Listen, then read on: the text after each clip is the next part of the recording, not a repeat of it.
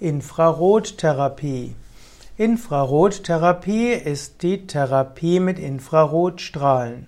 Infrarotstrahlen sind Strahlen im roten Spektrum, die gleichzeitig warm wirken. Man kann die Infrarottherapie insbesondere zur Thermotherapie verwenden. Früher wurde Infrarottherapie auch verwendet zur Heilung von Erkältungskrankheiten, das ist heute seltener. Aber man kann Infrarotlicht nutzen, auch zum Auflösen von Verspannungen, von Hexenschuss, von auch Gelenksproblemen. Infrarottherapie kann zum Beispiel auch genutzt werden als Vorbereitung von Massagen und Bewegungsübungen. Infrarottherapie hat einen sedierenden und damit beruhigenden Effekt, ist auch entspannend und hilft der Durchblutung.